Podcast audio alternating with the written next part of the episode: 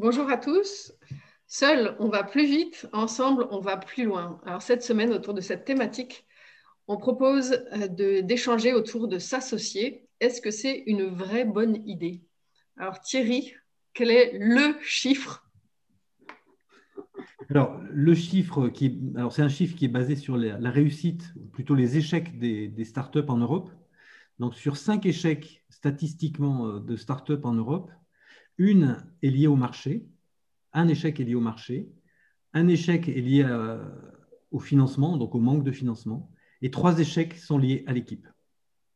Donc on voit bien effectivement que euh, dans la fameuse règle des six M qui sont euh, marché, magie, monnaie, management, management, management, cette partie équipe est absolument euh, vitale.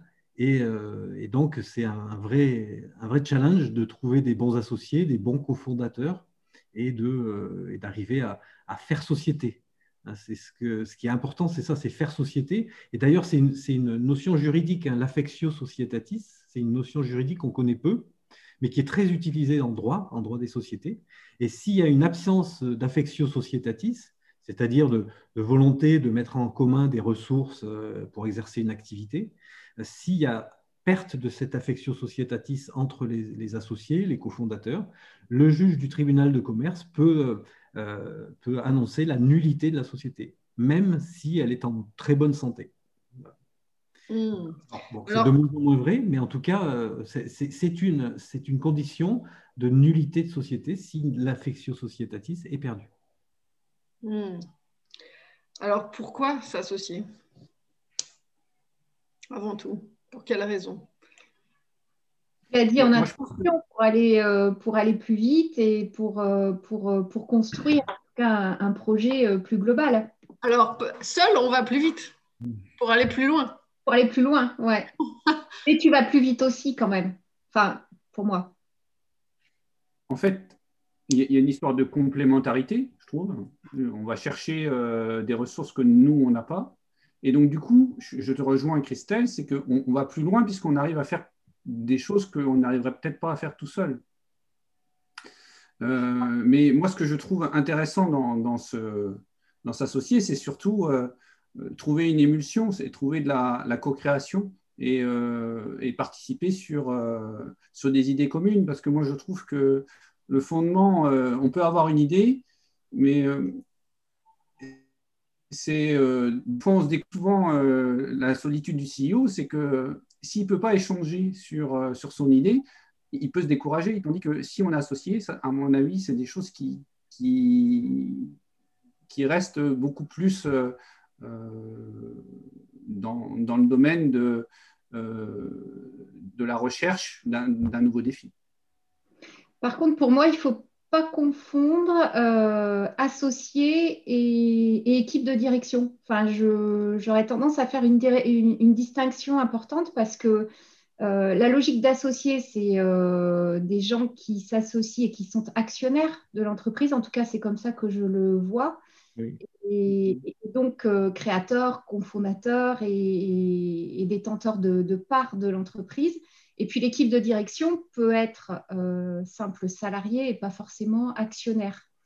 Euh, donc à mon avis, il peut y avoir deux logiques. Et la logique de départ, c'est de dire avec qui tu t'associes.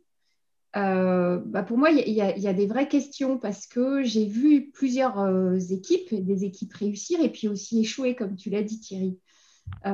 pourquoi échouer? Parce qu'au bout d'un moment, quand l'entreprise évolue et grandit, bah, ils ne s'entendent plus.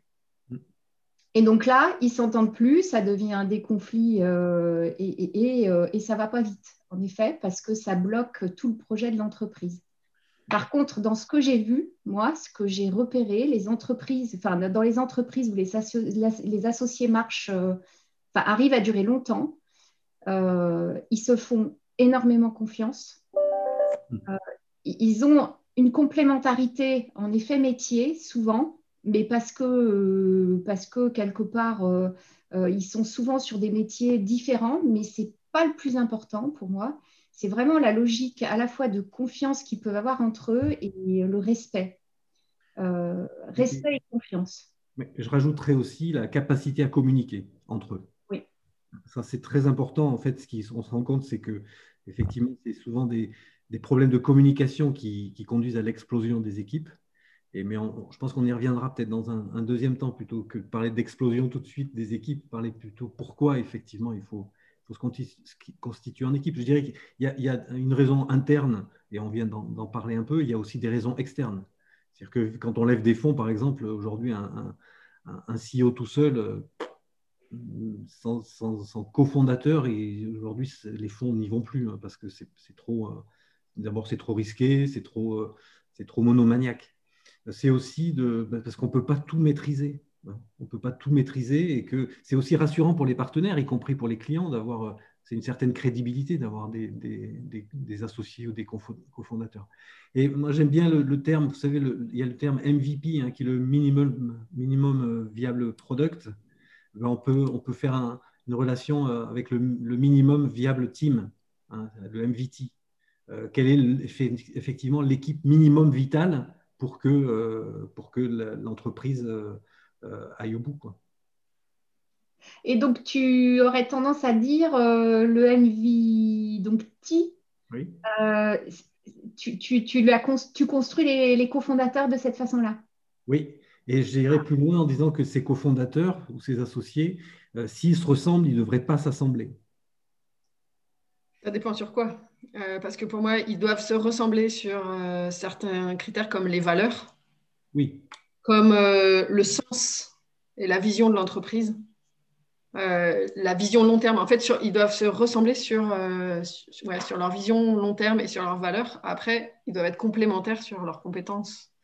Oui, alors je dirais qu'ils doivent, ils doivent s'assembler euh, effectivement autour de valeurs communes, mais ils ne doivent pas se ressembler sur la partie opérationnelle, sur la partie talent. On avait parlé des talents encore une fois, et que je pense que moi, tous les, dirigeants qui arrivent pour créer des startups chez Nubo, euh, d'ailleurs, on ne prend plus de dirigeants qui sont seuls, on prend forcément des couples ou des trios, et on leur fait passer le profil talent, et pour, euh, pour justement leur faire toucher du doigt que s'ils sont trop semblables, ça va être compliqué, donc il faut qu'ils s'entourent d'autres qui soient dissemblables, et aussi de, voir que s'ils ne se ressemblent pas, euh, comment ils font pour communiquer ensemble. Et pour éviter finalement ces, petits reproches étouffés euh, euh, qu'on ne dit pas entre dirigeants, entre cofondateurs ou associés, et qui vont finalement pourrir, pourrir la, situation. Et, leur dire, voilà, ces petits reproches étouffés, il faut carrément dire crûment ce qu'on a à dire à l'autre et ce qu'on a dans le cœur. Et ça, ben, il faut mieux connaître son fonctionnement et le fonctionnement de l'autre pour faire ça. Ouais, donc par rapport au, à talent, tu, en faisais référence. Thierry, j'invite euh, ceux, qui nous écoutent à écouter le podcast. C'était le 12 sur euh, l'analyse du profil des équipes. Et ce que tu dis là sur la. Enfin, ça revient à ce que tu. Je ne sais plus si c'est Christelle ou, toi qui le disais tout à l'heure sur la, communication. Et, euh, et, en effet, c'est essentiel. Mais je crois que c'est comme dans un couple, non? Oui, c'est vrai que c'est comme dans un couple. D'ailleurs, on y reviendra tout à l'heure, il, y a souvent l'impact de l'entourage. Dans l'explosion des, boîtes, il y a l'impact de l'entourage. Mais, euh, euh, ce que je voulais dire aussi, c'est que mon expérience montre que, par exemple, des collègues qui travaillent chez Airbus ou dans un grand compte et qui se disent, tiens, allez, on part monter une boîte, en fait, euh, ils se retrouvent dans un nouvel environnement. Et, souvent, cet environnement-là, on redécouvre une, une, facette des personnalités qu'on n'avait pas vues quand on était dans un grand compte. Donc, euh, il faut bien vérifier qu'il y a une capacité à s'adapter, qu'il y a une capacité à se remettre en cause, une capacité d'écoute, évidemment, et puis bien définir les rôles. Et, puis aussi valider que, la confiance est toujours là. Et ce que tu disais, Christelle, c'est qu'effectivement, la partie confiance est, euh, primordiale et qu'elle peut se perdre euh, ou elle peut ne pas être construite dans un environnement passé et ne pas se retrouver dans cet environnement-là. Et en ce moment, chez, chez Nubo, on a trois, trois, beaux projets et il y a un problème dans les équipes dirigeantes et, euh, c'est un problème de confiance en fait. C'est qu'ils ne se font plus confiance parce qu'ils sont jeunes, parce qu'ils sont un peu inexpérimentés et donc euh, ils ne se font pas confiance et, on, va, on va au clash clairement. Donc on essaye nous de les rattraper pour, euh, bah, pour éviter que, que les boîtes s'éteignent à cause de ça. Par contre, perturbe moi beaucoup, Thierry, parce que euh, quand tu dis euh, qu'un seul dirigeant, maintenant, vous ne prenez plus, bah, tu vois, je, je sais pas, mais ça me, ça me fait beaucoup réfléchir, ça, parce que moi, j'ai vu pas mal de, de, structures où tu as un dirigeant qui sait très bien s'entourer avec une équipe de direction, justement, qui est, qui est performante. Et, et je trouve que c'est mieux euh, qu'une euh, équipe qui n'est pas du tout cohérente et, et, et qui ne va pas dans le même sens, quoi. Je vois pas pourquoi ça ne marcherait pas, tu vois, un dirigeant en, tout cas, dans la, dans la thèse d'investissement d'Oxide, nous, s'il n'y a pas deux, au minimum deux cofondateurs, on n'y va pas. Voilà, parce que finalement, se baser sur un homme ou une femme clé, c'est aujourd'hui beaucoup trop risqué. Eh bien, tu me perturbes. je trouve ça dur. Je trouve oui, alors si tu veux. Moi, je suis, d'accord avec toi, Christelle. Moi, je, je, valide aussi. Euh, en fait, j'accompagne énormément d'entrepreneurs euh, solo, mais qui s'entourent extrêmement bien euh, et, ça marche super bien. Mais j'entends aussi le, point de vue de, l'investisseur. En fait, c'est tu, tu, mutualises les risques et les efforts aussi. Donc tout seul, tu vois, tu fais un burn-out en tant que CEO quand, quand tu démarres ta boîte, c'est chaud. Enfin, D'ailleurs, ça, ça, arrive assez fréquemment. Alors que c'est vrai qu'à deux, bah, quand on a un qui est un peu dans le down, là, dans une phase creuse, et ben, tu as l'autre qui, qui, va, qui va le soutenir. Et puis, du coup, ça, ça permet ouais, de mutualiser les risques et les efforts. En plus, une personne aujourd'hui, en 2021, ne peut plus tout maîtriser. Donc, soit effectivement, elle sait bien s'entourer, mais c'est quand même. Bon, moi, je travaille dans le domaine des startups, hein, d'accord Donc, c'est un peu mm. différent. Et c'est souvent soit des jeunes, des jeunes soit des entrepreneurs qui, sont qui, débutent dans la, dans la création d'entreprise, même s'ils ont 40, euh, 50 ans. Mais en fait, on voit bien qu'ils ne peuvent pas tout maîtriser. Et, s'ils arrivent à deux, euh, c'est quand même beaucoup mieux euh, que, que tout seul. C'est un constat. Hein, après, je dis, c'est pas une vérité écrite dans le marbre. Mais bon, monter un cabinet de conseil, évidemment, et utiliser que son, son jus de cerveau, on peut être tout seul. Mais monter une boîte deep tech, aujourd'hui, euh, bon, il faut, il faut un chef. Hein. Il, y a, bien le syndrome du chef, clairement. Mais euh, monter une boîte deep tech aujourd'hui tout seul, c'est pas crédible. Ouais. en fait, ça dépend si tu es euh, vraiment entouré. Tu vois, par exemple, les, les entrepreneurs que j'accompagne, on forme un groupe. Et finalement, même si chacun est tout seul dans sa boîte, en fait, il y a une mutualisation par ce groupe-là.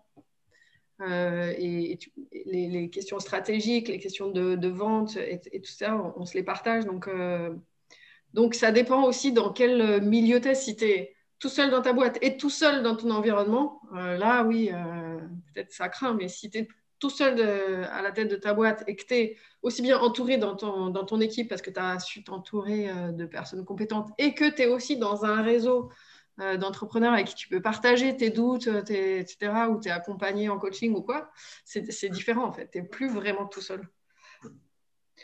Et hum, ce que j'avais entendu aussi, bah, Thierry, je ne sais pas si, tu es d'accord avec ça, c'est que euh, quand tu pars à deux, c'est extrêmement déconseillé de faire 50-50 parce que c'est aussi une cause d'échec majeure, puisque en cas de, bah, de, désaccord pour prendre une décision, en fait, ça bloque l'énergie. Et donc, on conseille de faire 49-49 et puis de filer deux à un profil médiateur qui ne soit pas ni de la famille de l'un ni de la famille de l'autre.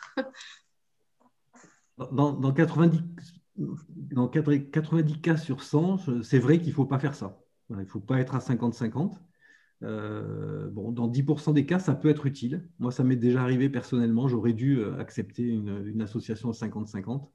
Et mes, conseils m'avaient dit non, non, il faut prendre 51-49. Ben, en fait, ça a été une erreur parce que si j'avais pris 50-50, comme il y a eu un rachat entre-temps, euh, ben, j'aurais, gagné beaucoup d'argent sur cette opération. Euh, donc, ça, mais ça, c'est, un peu un cas particulier. Moi, j'ai vécu ça chez, chez, Nubo, hein, de, de boîtes où il y avait euh, deux personnes avec 50-50, avec la double signature sur les chèques. Et, et, qui se sont plus entendus pour des raisons d'entourage, justement et qui euh, ben, ont bloqué le fonctionnement de la société. Il y en a un qui signait le chèque, l'autre ne voulait pas signer, et inversement, et donc euh, la société ne peut plus rien faire. Et là, il y a la perte d'affectio societatis au sens propre du terme. Et normalement, ça aurait été dans un tribunal de commerce, je pense que le juge aurait euh, annulé cette société. Bon, on les a fait entendre raison. effectivement, ils ont vendu chacun 1% de leur part à un troisième. Et c'est ce troisième qui, qui était un peu en dehors de, l'affectif, qui, bah, qui permettait de prendre des décisions. Bon, ça n'a pas duré très longtemps. il y a un des deux associés qui est parti. Hmm. Et, la double signature te donne déjà euh, au départ euh, le fait qu'ils ne se font pas confiance.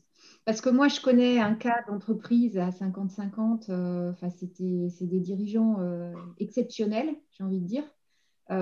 c'est pas, il n'y avait pas double signature et quand l'un signait, l'autre couvrait toujours, quoi.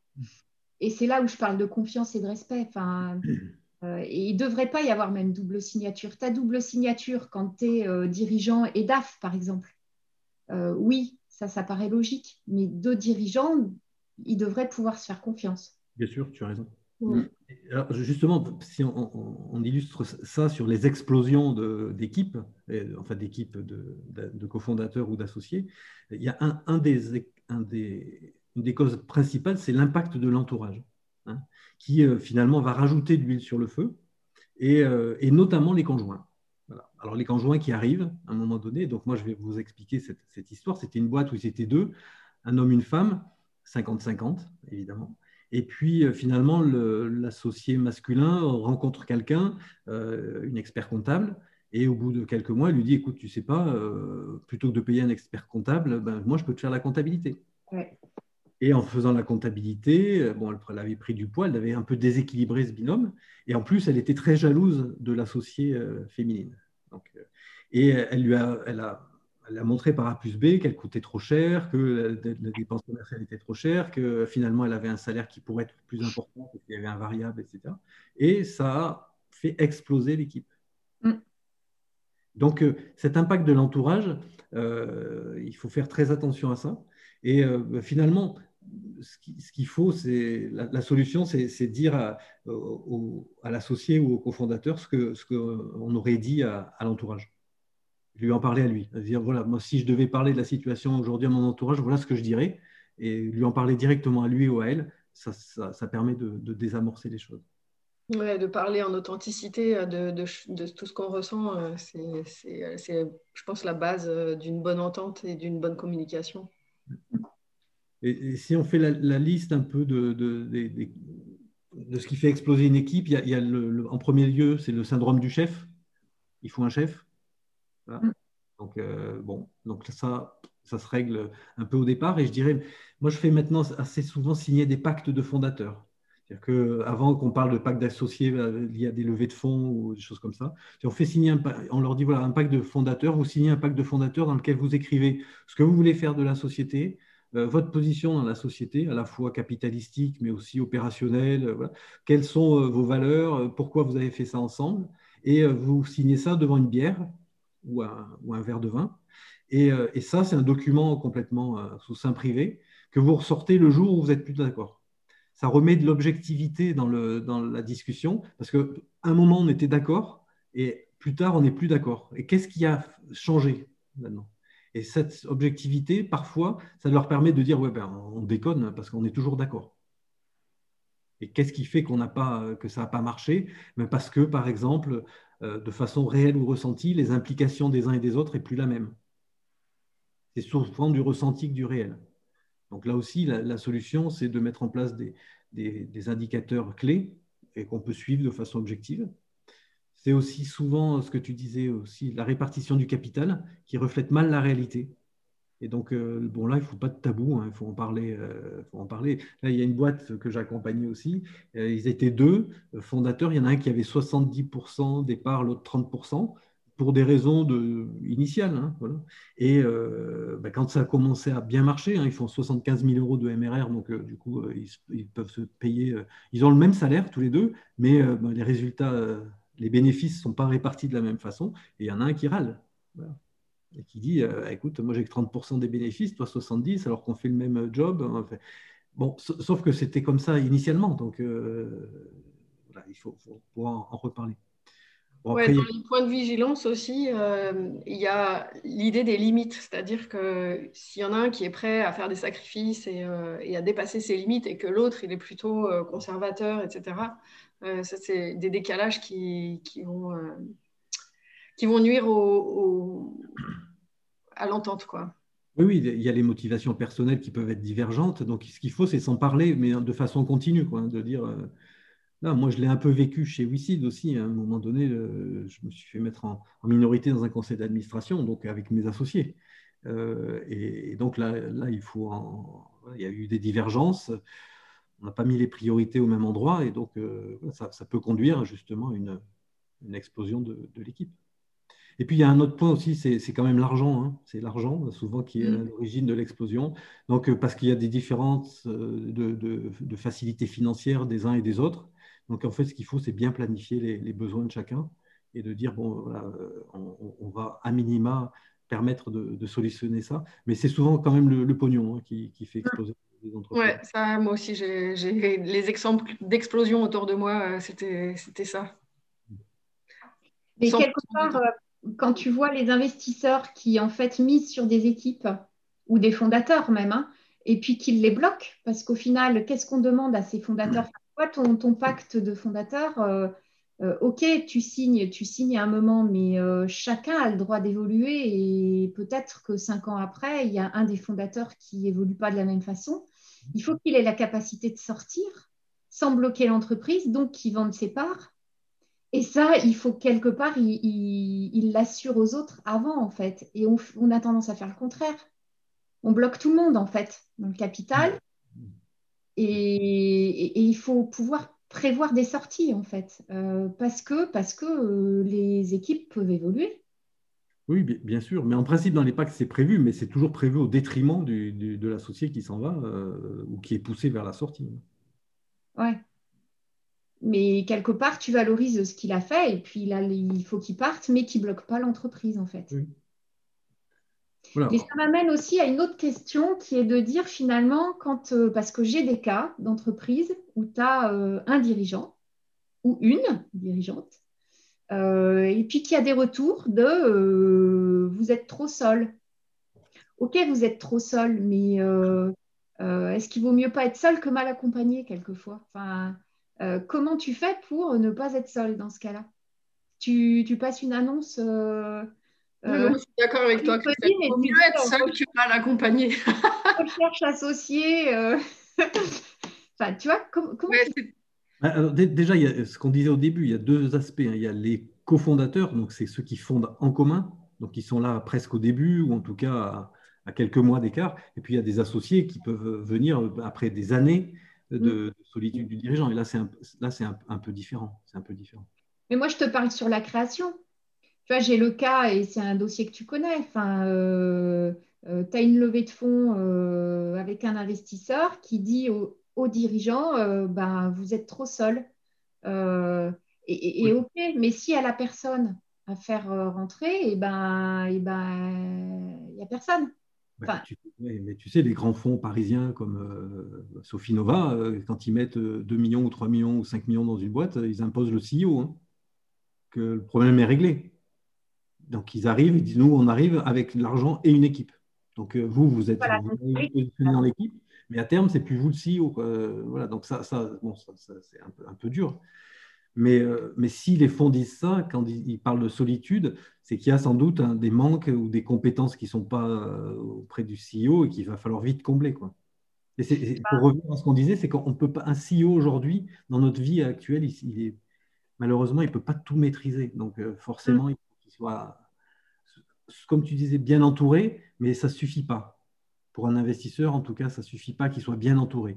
Il faut qu'il y ait une autre personne à côté de lui qui est qui soit associé. Euh, associé, encore une fois, l'affectio societatis, c'est ce qui différencie une entreprise d'une association ou d'un syndic, où là, on met des choses en commun, mais euh, on n'a pas un but, euh, on n'est pas sur faire société. Mmh. L'associé, il est là pour ça. Et, c'est ça qui, fait la vraie différence. Mais justement, avant tout, pardon, je, finis juste, mais si tu es euh, créateur d'entreprise, tu as une super idée, etc., tu es tout seul. Qu'est-ce que tu fais pour aller chercher, euh, enfin, où, tu vas chercher et comment tu fais?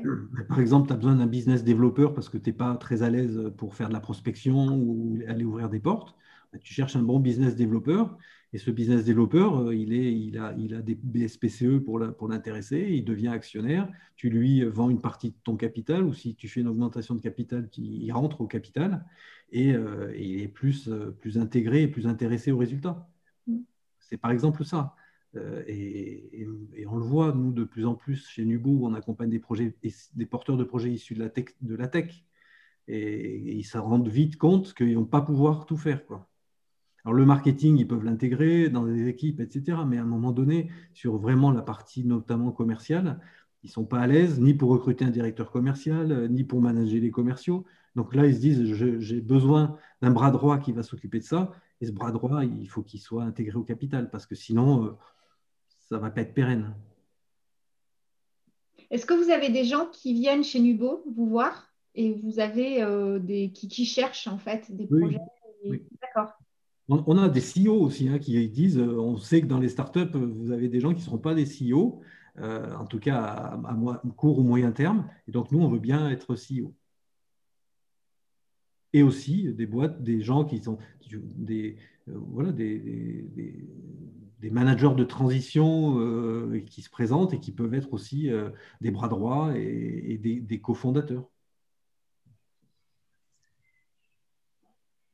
Moi, j'ai envie de, rappeler qu'on va passer à peu près la moitié de sa vie éveillée au boulot et que quand même c'est important pour choisir euh, ses associés euh, d'aimer passer du temps avec eux, d'avoir euh, ce feeling et, cette envie d'être ensemble en fait. Parce que sinon, si tu le choisis juste pour la complémentarité des compétences et que en termes d'entente, c'est pas l'éclate, passer la moitié de ta vie avec, quelqu'un qui, avec qui c'est pas fun, enfin bon moi en tout cas j'aurais pas envie quoi. Oui, oui, après, tout dépend du caractère. Il y a des gens qui, préfèrent être efficaces, enfin, travailler avec des gens qui leur, qui leur sont pas complètement euh, alignés, mais qui sont très efficaces. Tu vois, dans, les bottes du CAC 40, euh, les mecs, euh, ils se posent pas la question de savoir s'ils ont envie et s'ils ont du fun de travailler avec les gens, leurs collaborateurs. Hein. Est-ce qu'ils sont heureux? Ok, c'était ça mon truc, c'est J'en sais rien. Pour être heureux en tant qu'associé, voilà, associez-vous avec des gens avec qui vous avez envie d'être, avec qui vous avez plaisir à passer du temps. Oui. J'ai un petit peu, moi, le contre-exemple. Hein. Je, sur une société euh, euh, où il y avait euh, sept fondateurs, là, là, ils étaient complètement dans cette logique-là. Hein. Enfin, en tout cas, je n'étais pas là à la, création. Donc, quelque part, je ne sais pas. Mais visiblement, ils se sont réunis parce qu'ils avaient beaucoup de facilité à passer du temps ensemble. Euh, et ils aimaient bien faire la fête. Euh, sauf que l'entreprise, euh, c'est pas qu'un moment de plaisir. Enfin, en tout cas, là, c'est la DAF qui parle.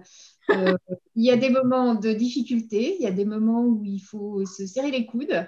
Et, et ben, c'est pas le même environnement et tu les retrouves pas tous dans ce cas-là. Oui, ah je mets un gros bémol à ce que j'ai dit, c'est l'amitié ne suffit pas en fait.